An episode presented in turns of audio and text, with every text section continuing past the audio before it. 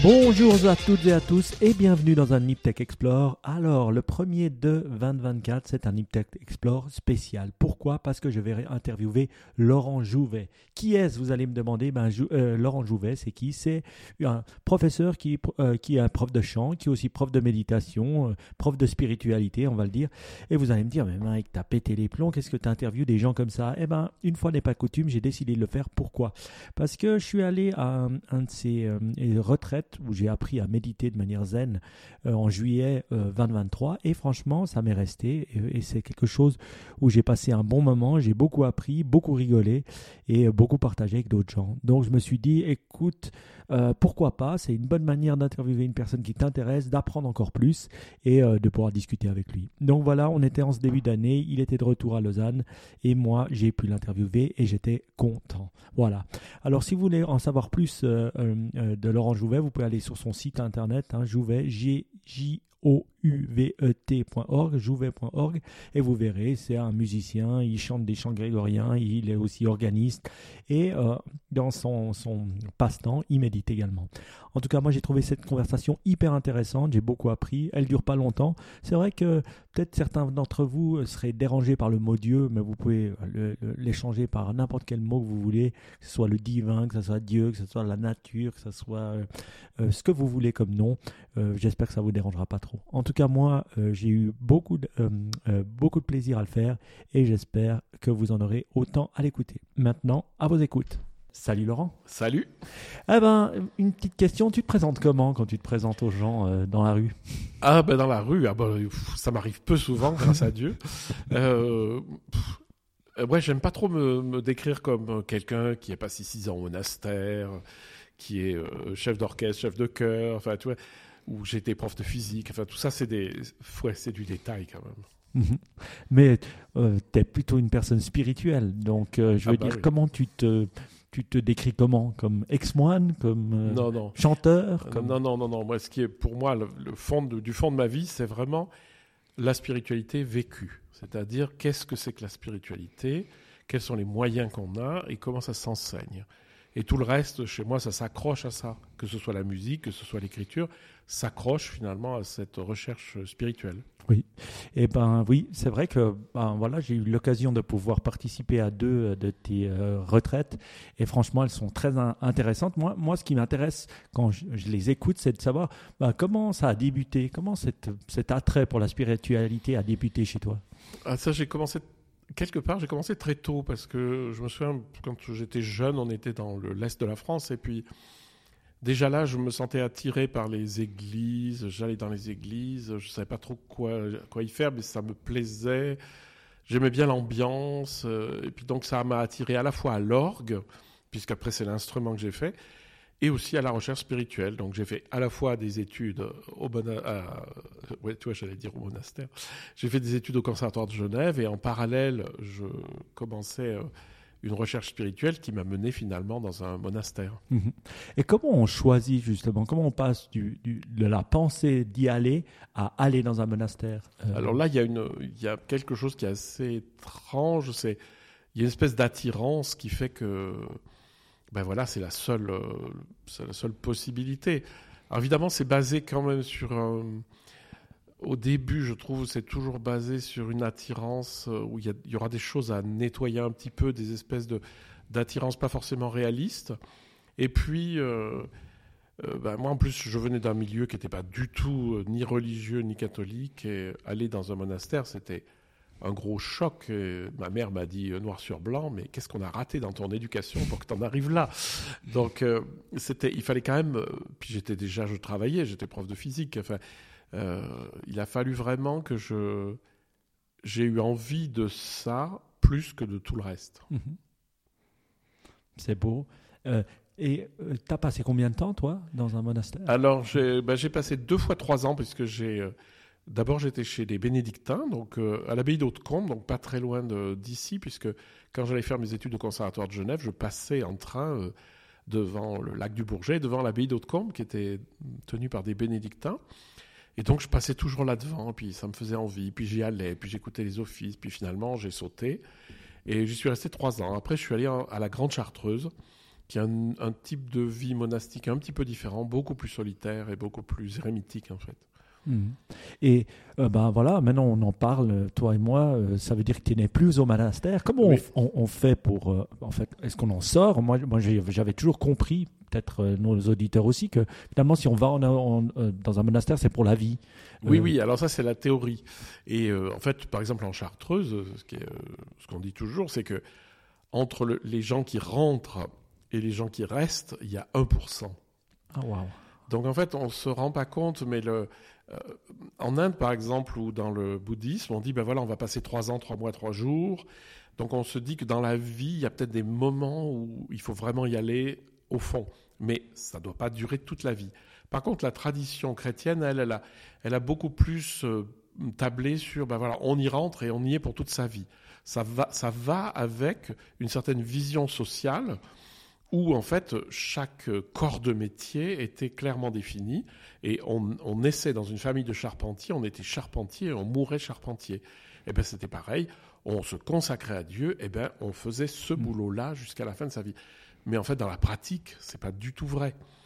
Et il n'y a pas cette espèce de liberté dans le, les, monastères chrétiens. Euh, dans la théorie, hein, parce que dans la pratique, ils sont bien obligés, mm-hmm. puisque les gens rentrent, mais les gens sortent aussi. Et je, bah, je peux rajouter une, anecdote ou quelque chose de très vrai. Hein, c'est que en Chartreuse, à un moment donné, ils se sont posé la question. Moi, je n'étais pas de mon époque, mais dans les instances dirigeantes, de se dire est-ce qu'on ne proposerait pas un type de vie euh, monastique sur un temps? C'est-à-dire euh, de dire ben voilà, on va vous rester, enfin, tu t'engages pour un an, deux ans, trois ans, un peu sur le modèle euh, bouddhiste. et en fait, ça a été rejeté parce que ce n'était pas traditionnel. Mmh. Et toi, tu n'es pas une personne traditionnelle. Je, vois qu'il y a plein d'influences euh, euh, dans ton discours, qui soient ben, des influences chrétiennes, euh, comme des influences de, de, l'Inde ou de l'hindouisme ou du bouddhisme ou, d'autres, religions. Comment ça t'est venu, cette capacité justement à, mélanger les gens alors, spirituellement? Oui, alors le, grand truc, c'est que justement, c'est pas un mélange des genres, parce que c'est ce qu'on discutait tout à l'heure avec le syncrétisme, mais c'est plutôt de voir tout ce que les traditions ont en commun. C'est-à-dire que sous chaque tradition, il y a quelque chose de commun. Et si ce n'était pas le cas, ça serait juste du folklore. Et moi, ce qui m'intéresse, c'est qu'est-ce qu'il y a finalement de totalement universel dans la recherche spirituelle? Et je dis toujours, et je crois, enfin, je suis persuadé que ce soit, que c'est vrai, tant qu'on n'a pas vu ce qu'il y avait d'universel dans toutes les traditions, on n'a même pas vu ce qu'il y avait dans la mm. sienne propre. C'est-à-dire que si on se cramponne à sa tradition, mais qu'on ne voit pas que quelque part les autres traditions racontent la même chose d'une autre manière, eh ben on n'a pas, on n'a pas touché le fond du sujet. Mm-hmm.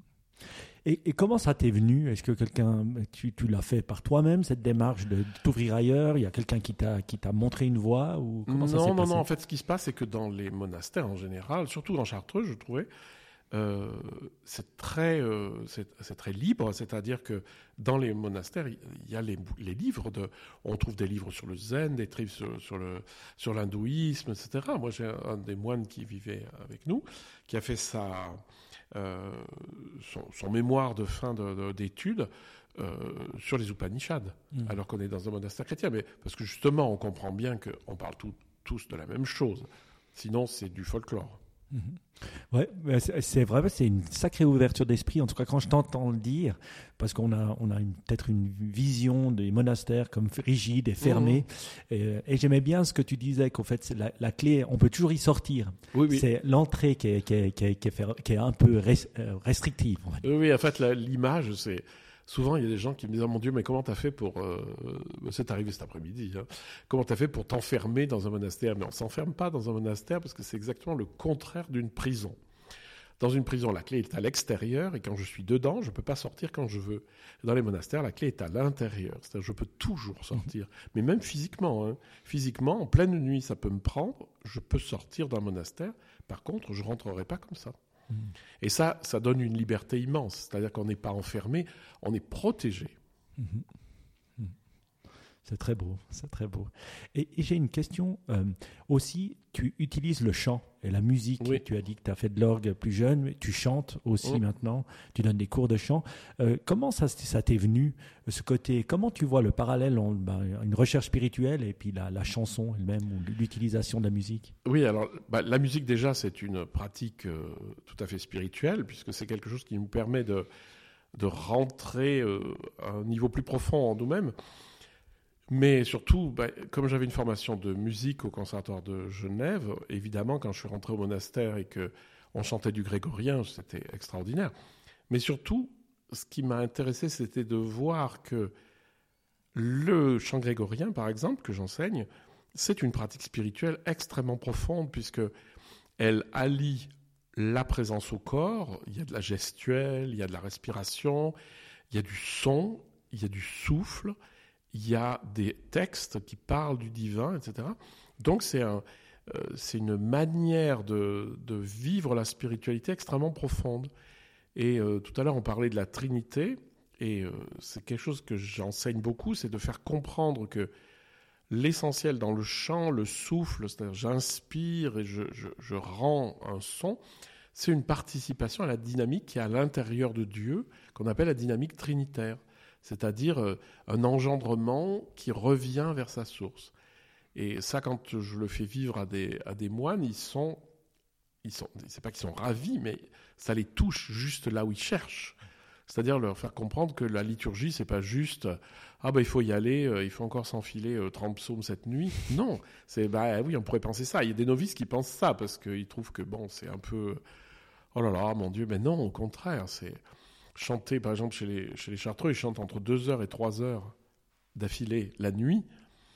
Mais c'est extraordinaire quand on rentre dedans, parce que quand on le prend au sérieux et qu'on en fait une pratique spirituelle et que c'est un lieu d'abandon total et de se vider totalement de soi-même pour entrer dans la grand, le grand souffle de Dieu, c'est magnifique. En tout cas, c'est très bien dit et ça donne envie euh, d'en écouter. C'est vrai que ça donne un sens. Euh, des fois, bon voilà, on va dans, on, entend des chants religieux, mais on ne comprend pas le sens derrière, puisqu'on ne comprend pas le sens des paroles. Et mm. toi, tu es un expert de pouvoir faire du sens de vieilles chansons, de plus vieux écrits, pour pouvoir donner du sens. Comment ça, ça t'est devenu, cette, capacité à faire ça? Eh ben, c'est petit à petit que j'ai compris qu'il y avait le rapport qu'il y avait entre ma pratique musicale et puis la pratique spirituelle, et de, de voir qu'en fait tout ça c'était un et que le, par exemple, ce qui est important dans le, surtout le chant grégorien, c'est de bien comprendre que le texte n'est que prétexte. C'est-à-dire que l'idée, c'est pas du tout de savoir exactement ce qu'on, qu'on dit, parce que c'est pas le lieu. Le lieu de l'office, euh, c'est-à-dire l'office, c'est ce qu'on chante ensemble à l'église. C'est pas le lieu de la compréhension euh, mot à mot de ce que dit le psaume, etc. Parce que ça, c'est un autre moment de la journée du moine, ce qu'on appelle l'exio divina, c'est-à-dire c'est un temps, une heure en général euh, par jour où on va se plonger dans les textes, comprendre ce qu'ils veulent dire, etc. Mais la pratique de l'office de nuit, euh, par exemple chez les Chartreux ou même des Vêpres, des choses comme ça, c'est au-delà de ça puisque l'idée c'est pas tant de comprendre tout mot à mot ce que ça veut dire parce que cette musique n'exprime pas le texte. Mmh. C'est-à-dire que le texte n'est que prétexte, hein, c'est du son. Euh, mais ça, ça, permet de rentrer en contact beaucoup plus profondément avec la réalité qu'on recherche, c'est-à-dire la réalité divine. Mhm. En rentrant dans le grand souffle, en fait, puisque le divin, c'est du grand souffle. Le mot esprit, en latin, c'est spiritus, c'est vraiment le, ce qui est donné par le divin, qui vient à nous, que nous partageons et que nous rendons sous la forme du chant. Mhm. C'est très bien dit et c'est beau.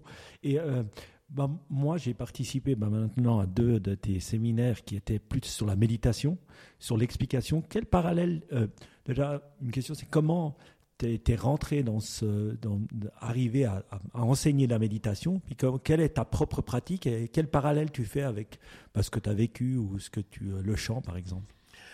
Alors, ça fait trois questions en une. Et euh, Désolé. non, non. Le, bah, déjà, le, la méditation, j'ai commencé au monastère.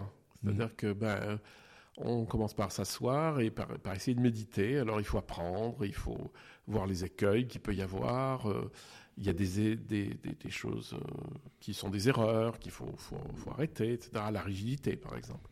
Donc tout ça, j'ai commencé à apprendre au monastère. Et puis j'ai toujours continué. Et quand je suis sorti du monastère, j'étais donc. Euh, après, j'ai fait des études de musique en Allemagne, des études pour, euh, pour être maître de chapelle. Donc euh, j'ai été employé dans une paroisse une fois que j'ai eu mon diplôme. Et en fait, j'ai intégré des, de, de, la méditation dans, dans mon boulot, c'est-à-dire que les gens venaient, s'ils voulaient méditer. Donc j'ai commencé à enseigner assez tôt mmh. dans ma pratique. Et ça, j'avoue que c'est ce qui m'a le plus euh, formé parce que l'enseignement nourrissait ma propre pratique et ma propre pratique nourrissait l'enseignement. Ce qui fait que maintenant, ça doit faire 40 euh, ans que je fais ça.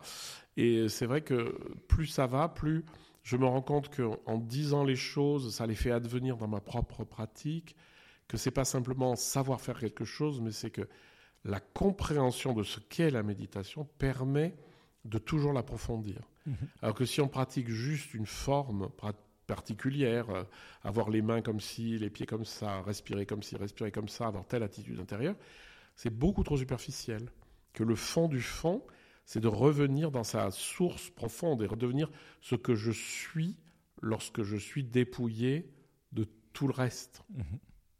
Et c'est quoi les clés pour y arriver euh, En tout cas, ce que j'ai moi-même ressenti, c'est que tu l'expliques d'abord et après on l'expérimente. Donc c'est pas seulement dans l'intellect ou la compréhension philosophique ou intellectuelle, mais c'est vraiment dans l'expérimentation même. Oui, oui. Et euh, pour moi, ça c'est essentiel, c'est que le problème des, théorisations de, la, méditation et tout ça, ça doit être extrêmement clair parce que si euh, je dis ah ben il faut méditer pendant 20 heures par jour euh, en ayant mal partout, en s'ennuyant comme un rat mort, en étant persuadé que c'est ça qui va me faire progresser. En fait, c'est un frein pour la véritable méditation. Donc la représentation de ce que je me fais de la méditation, la manière dont je l'ai compris, a une influence gigantesque sur ce que je vais vivre. Si je comprends que la méditation, c'est une manière d'être juste posé là, assis, à juste regarder vers l'intérieur de soi-même dans une attitude très détendue et de d'ouvrir le regard à l'intérieur pour aller voir ce qu'il y a au fond de moi, dans beaucoup de détente, beaucoup de bienveillance envers soi-même, pas du tout de dureté. Si je dis ça comme ça, ça permet aux gens de faire l'expérience. Et mmh. lorsqu'on l'a fait, évidemment que je dis, bah, voilà, vous vous détendez, vous vous sentez comme une algue, euh, votre tête est légère, etc.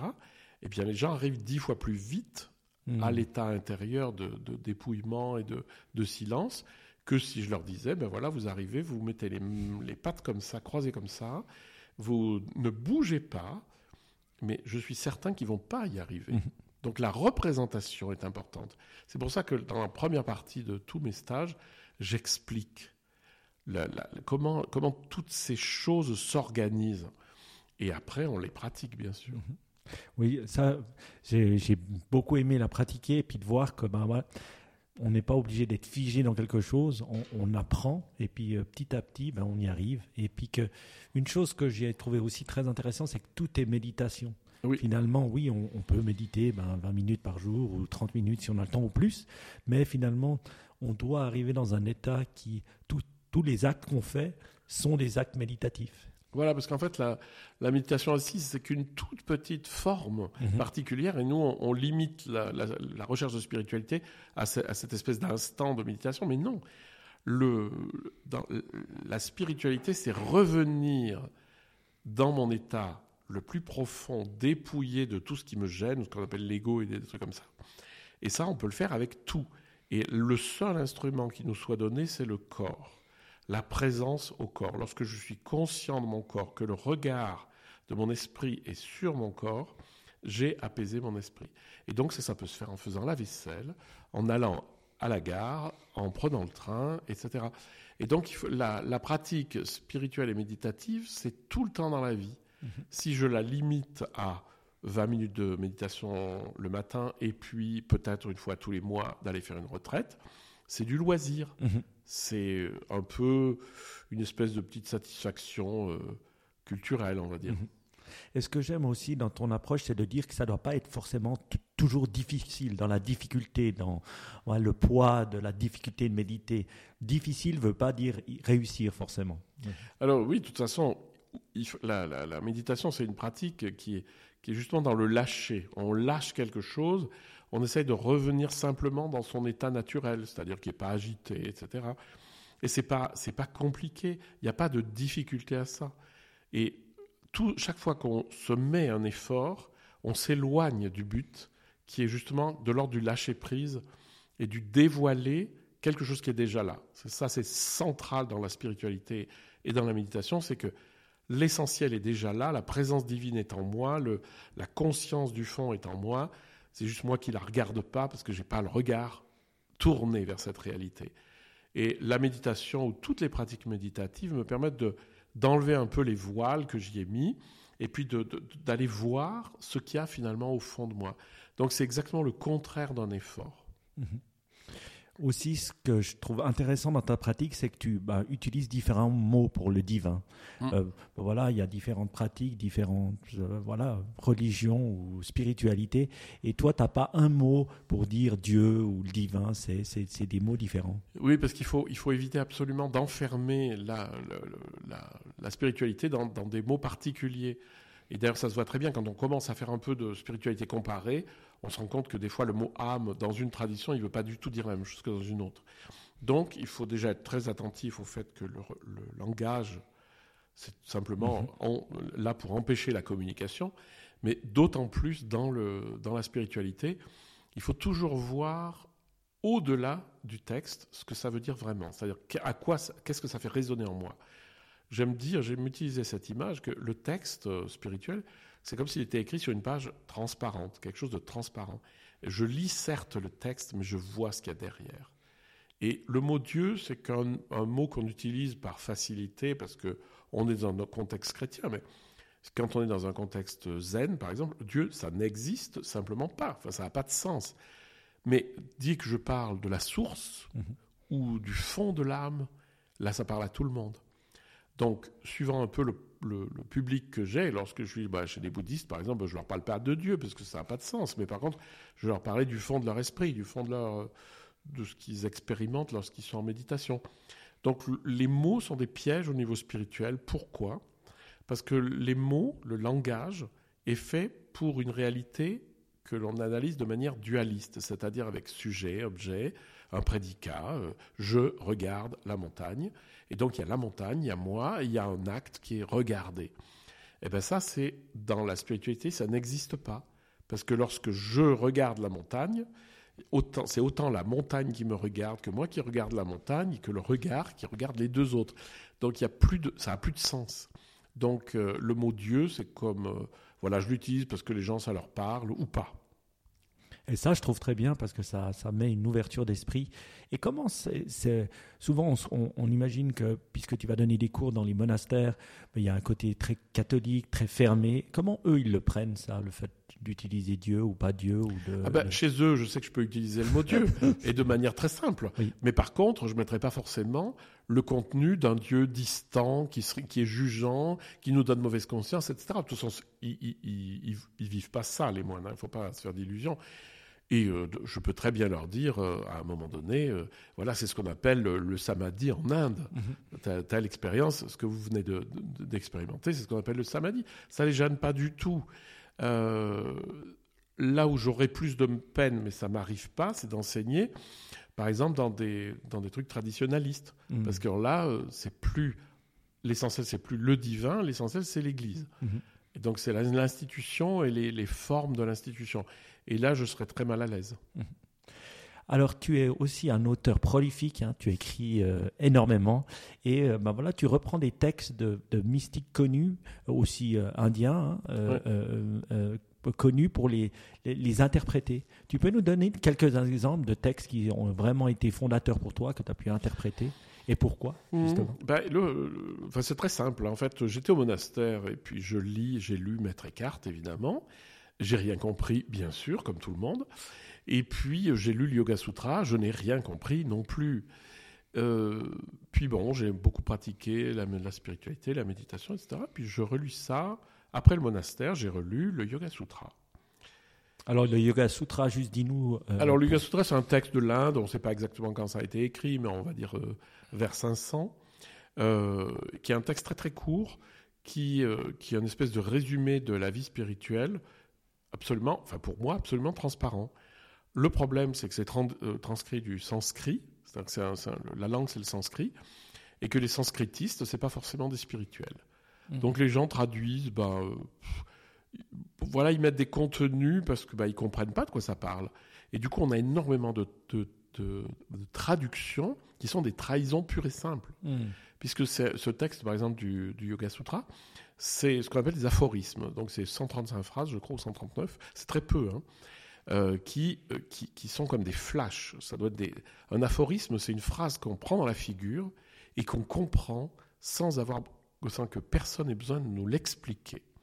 Or, là, le grand, la grande mode en Inde euh, et, dans l'Occident, c'est alors on met le texte et puis après on met un commentaire, le commentaire du XVIe siècle, et puis après on commente le commentaire du XVIe siècle, et on arrive sur deux lignes à en faire 25 pages. Hmm. Et moi je dis, c'est à côté de la plaque. Moi, ce qui m'a intéressé de faire, parce que j'ai commencé, je me dis, mais c'est gonflant, je comprends rien. Et en fait, je lisais une phrase et puis je dis, ben oui, mais la traduction, c'est pas ça. Je suis allé voir le sanskrit, je dis, ah ben oui, évidemment, il faut traduire ça comme ça.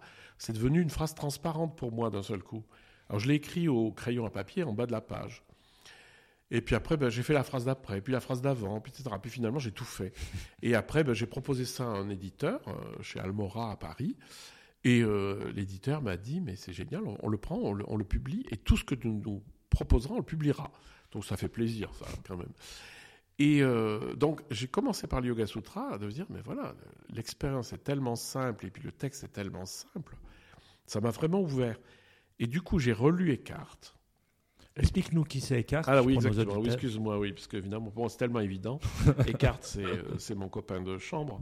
Euh, Maître Eckhart, donc, c'était un dominicain, donc c'était un, un, religieux allemand qui vivait au XIIIe, XIVe siècle et qui en fait est une des figures centrales de la spiritualité euh, chrétienne, qui, est, euh, qui prêchait énormément. Et en fait, on a 180 euh, sermons à peu près, peut-être 200. Oui, ça sera à peu près 200. Et, et donc, ben, j'ai commencé. En fait, j'avais mis déjà une traduction d'un des sermons que j'avais déjà réaménagé pour qu'on le comprenne bien en langage d'aujourd'hui, que ça dise bien ce que ça veut dire, enlever les doublons, enlever les choses pas claires, euh, mettre tout ça d'aplomb. Et euh, j'avais dit comme une boutade à mon éditeur, euh, ah j'aimerais bien quand même faire les sermons de Maître Eckhart, mais enfin il y en a au moins 200 quoi. Il m'a juste dit, bah vas-y. Hein. Et puis là-dessus est arrivé le Covid. Mmh. Donc ça, c'était vraiment la, chance de ma vie et de la traduction. c'est qu'en fait, j'ai eu un temps infini pour faire ça. Et, et mon travail était le même, c'est de dire, bon, Eckhart, il, prononçait ses sermons.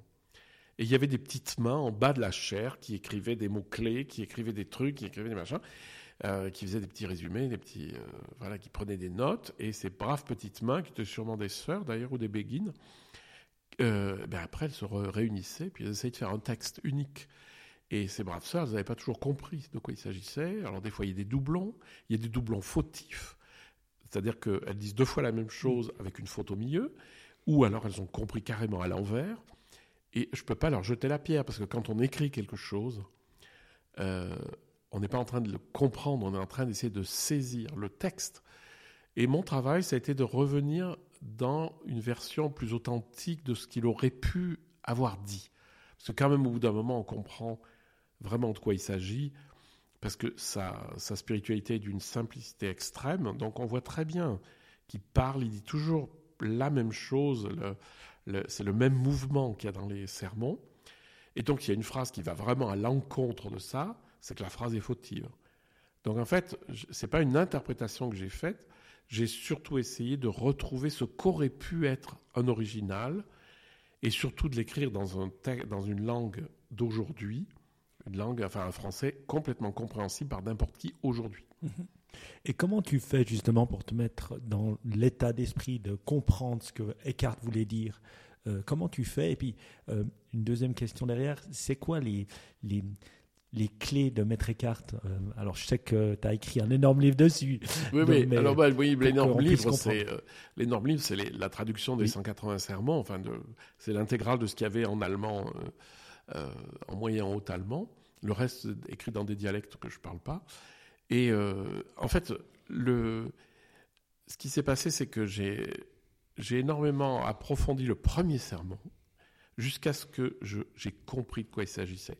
Et là, je vois bien que Eckhart, finalement, il n'a qu'une expérience à nous relater, et euh, cette expérience est d'une simplicité absolue. Même s'il l'a beaucoup redit, c'est d'une simplicité absolue.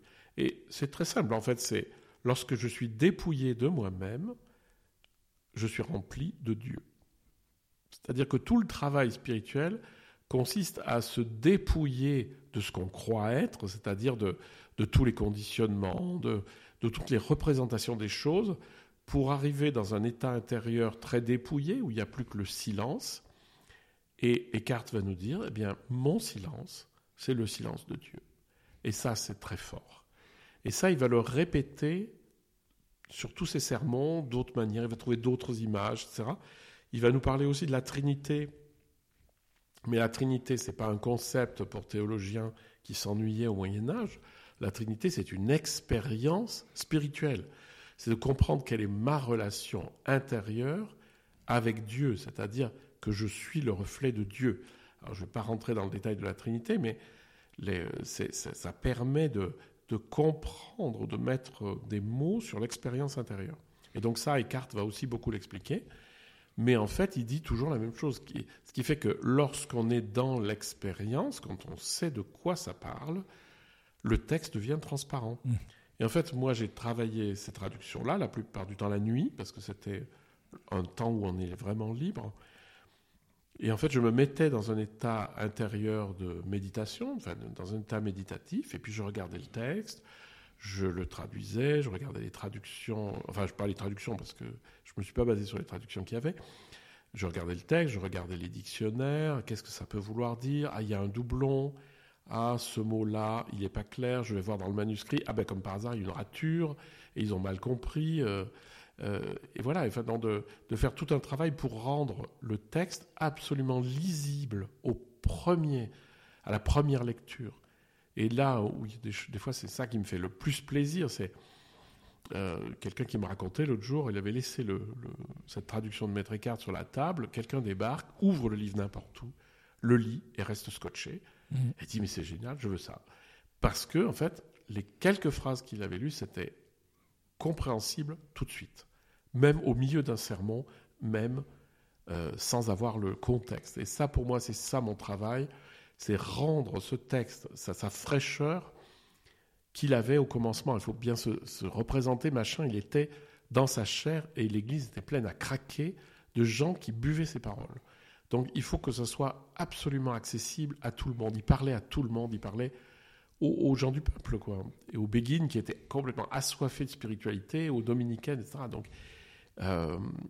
c'est par vraiment un immense amour pour les gens qui l'écoutaient qu'il essayait de rendre l'union à Dieu, ce qui est son, sujet, accessible au plus grand nombre. Mmh. Et toi qui vois, ben voilà, qui est dans la spiritualité depuis de nombreuses années, comment tu la vois évoluer dans le grand public euh, Toi qui aussi donnes des cours de méditation, donnes des cours de, sur Maître Eckhart et tout, comment tu l'avais évolué avec le temps? Alors, il y a de plus en plus de connaissances. Les gens savent de plus en plus de choses.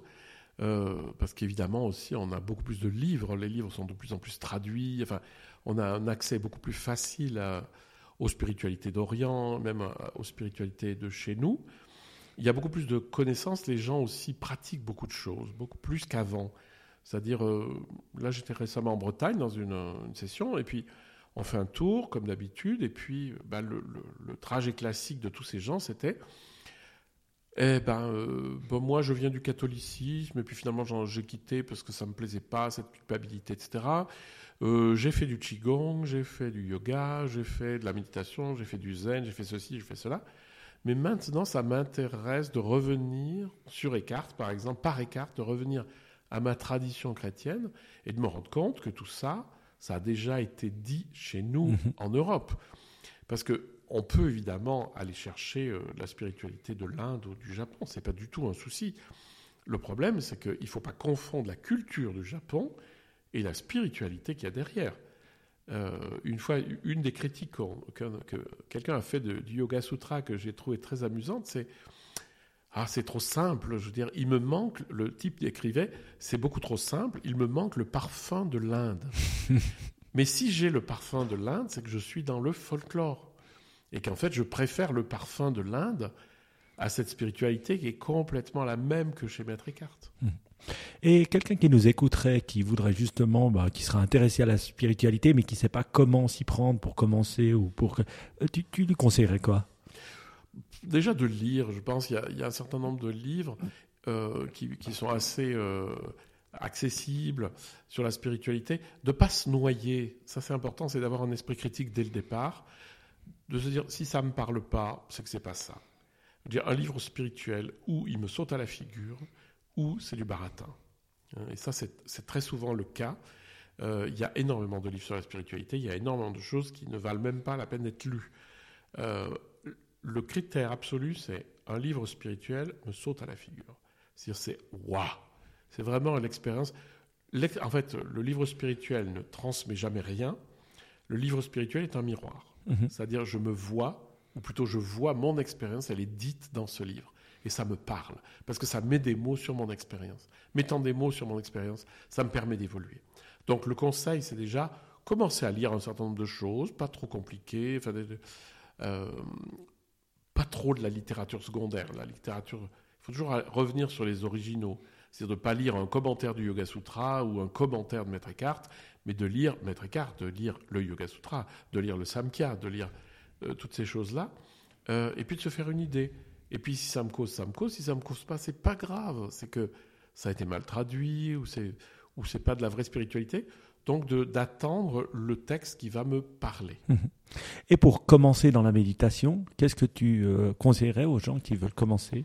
Ah bon, Évidemment, je peux toujours euh, égoïstement leur dire qu'ils peuvent toujours lire mes livres parce que j'ai expliqué ça des centaines de fois. Mais déjà de pas s'enfermer dans une forme de méditation trop rigide. Il ne faut, pas, faut pas croire que plus c'est dur, plus c'est long, plus ça fait mal, plus c'est efficace. C'est exactement le contraire. La méditation, c'est juste être posé là et regarder en soi. Donc une posture très douce, une posture très fluide. De, on peut prendre l'image de l'algue, par exemple, que ma colonne vertébrale soit comme une algue, elle est, elle est vivante. De respirer profondément sans forcer, de, de rien forcer du tout et de voir ce qui m'apaise. Et ce qui m'apaise est efficace, donc c'est bon. Et après, de descendre en moi. Après, je peux toujours aller faire un stage à droite à gauche, mais dès que c'est il faut y aller longtemps, ça fait mal, on s'ennuie, là, il faut faire attention. Mhm. Et c'est des belles paroles. En tout cas, grand merci de nous avoir expliqué ça. Euh, qu'est-ce que tu voudrais laisser nos auditeurs euh, qui sont pas forcément dans la spiritualité avec un petit message? Est-ce qu'il y a quelque chose à leur dire? Eh ben, euh, si on veut vraiment être heureux, il faut peut-être aller chercher au fond de soi. Ça, c'est juste. Et si on veut en savoir plus sur toi, justement, pour faire ce chemin-là, on peut aller où? Ben, alors évidemment, je suis très volontairement d'ailleurs pas sur les, les grands systèmes de, médias. Euh, mais on peut aller me voir, on trouve très facilement euh, sur jouvet.org où bah, je détaille. G-O-U-V-E-T. E voilà, c'est mon nom, .org, O-R-G. Euh, simplement pour voir ce que je fais, parce qu'il y a tout mon agenda, il y a des enseignements, il y a les émissions de, de radio ou de télé que j'ai faites, et donc les gens peuvent se faire une idée avec ça. Voilà. Laurent, un grand merci, un grand merci pour ce que tu fais, pour euh, voilà le, tout, le, bonheur, l'amour et toujours dans l'humour en plus euh, que, que, tu transmets à tout le monde. En tout cas, moi, ça me fait à chaque fois du bien. Donc, euh, ça avait été un plaisir de discuter avec toi et je te dis merci beaucoup et à la prochaine fois. À la prochaine fois, Michael. Merci.